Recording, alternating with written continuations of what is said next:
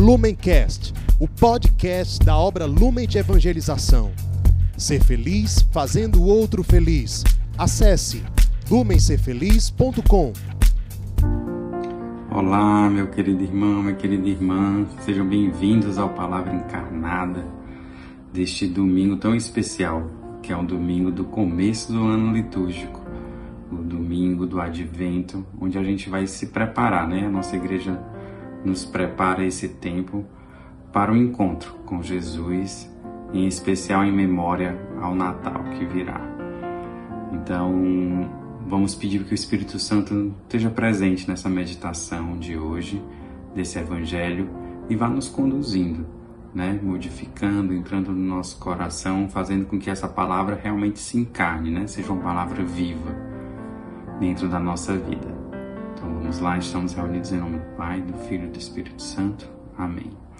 Vinde Espírito Santo, enchei os corações dos vossos fiéis e acendei neles o fogo do vosso amor. Enviai, Senhor, o vosso Espírito, e tudo será criado, e renovareis a face da terra. Oremos, ó Deus que instruís os corações dos vossos fiéis, com a luz do Espírito Santo. Fazer que apreciemos retamente todas as coisas segundo o mesmo Espírito, e gozemos sempre de Sua consolação, por Cristo Senhor nosso. Amém.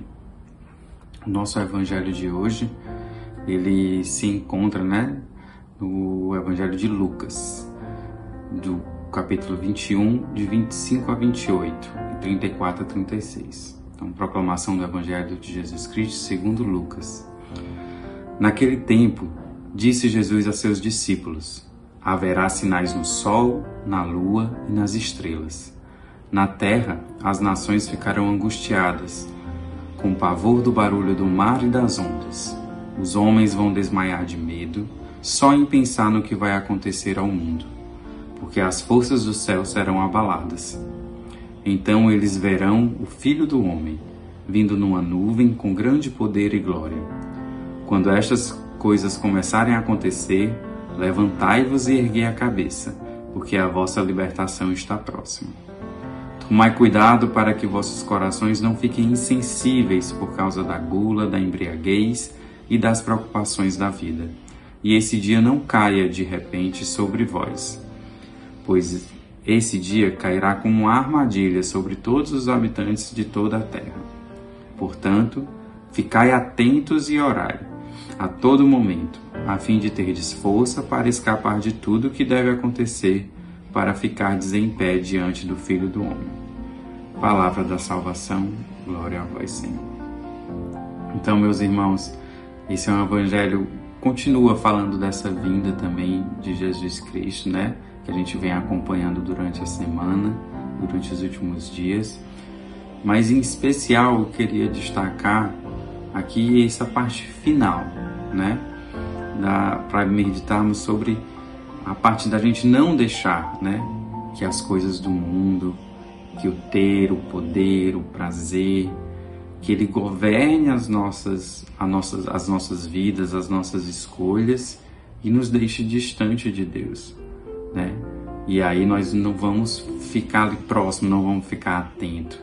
E essa é uma das principais motivações que o Evangelho vem nos trazer, né? Nos deixarmos atentos, nos deixarmos orantes e vigilantes, porque não sabemos quando será, né? Essa vinda. O, em especial no Advento, temos aí uma, uma celebração, uma preparação, né? Para esse encontro com Jesus.